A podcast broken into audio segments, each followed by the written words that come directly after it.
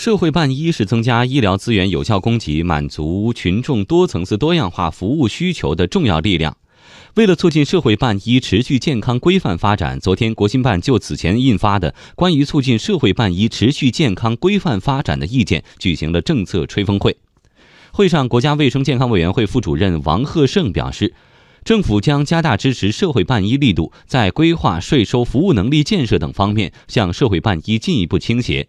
营利性社会办医，包括诊所等小型医疗机构，可按规定享受小微企业税收优惠政策。详细情况，我们来听央广记者夏青的报道。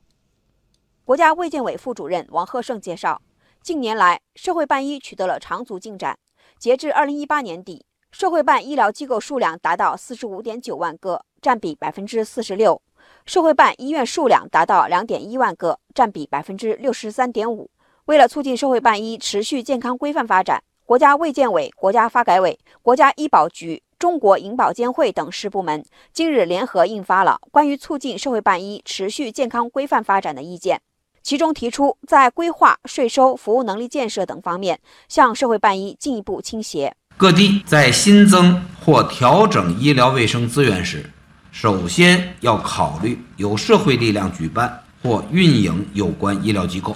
在安排国有建设用地年度供应计划时，本地区医疗设施不足的，要在供地计划中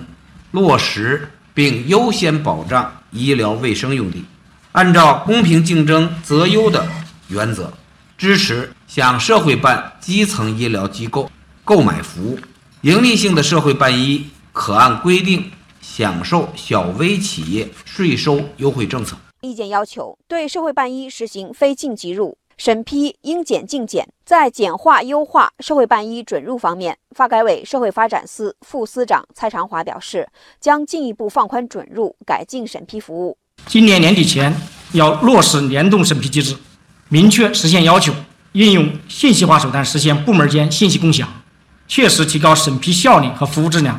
促进社会办医持续健康规范发展。作为医疗服务的战略购买方，社会办医离不开医保基金的支持。定点医疗机构是落实医保各项政策的载体。国家医保局医药服务管理司司长熊先军说，在对两定，也就是医保定点医疗机构和定点药店的管理中，坚持对公立医院和社会办医采取一视同仁的政策。符合条件的医疗机构均可按规定程序自愿提出定点的申请，经过相应的评估和。协商谈判、签订定点医疗服务协议后，就可以纳入定点，为参保人呢提供服务。另外，从国际情况来看，保险公司是社会办医机构最重要的投资主体之一。据银保监会人身保险监管部副主任刘红建介绍，保险业可以在两个方面为社会办医健康发展提供支持。一方面呢，是通过保险产品为社会办医提供支付保障。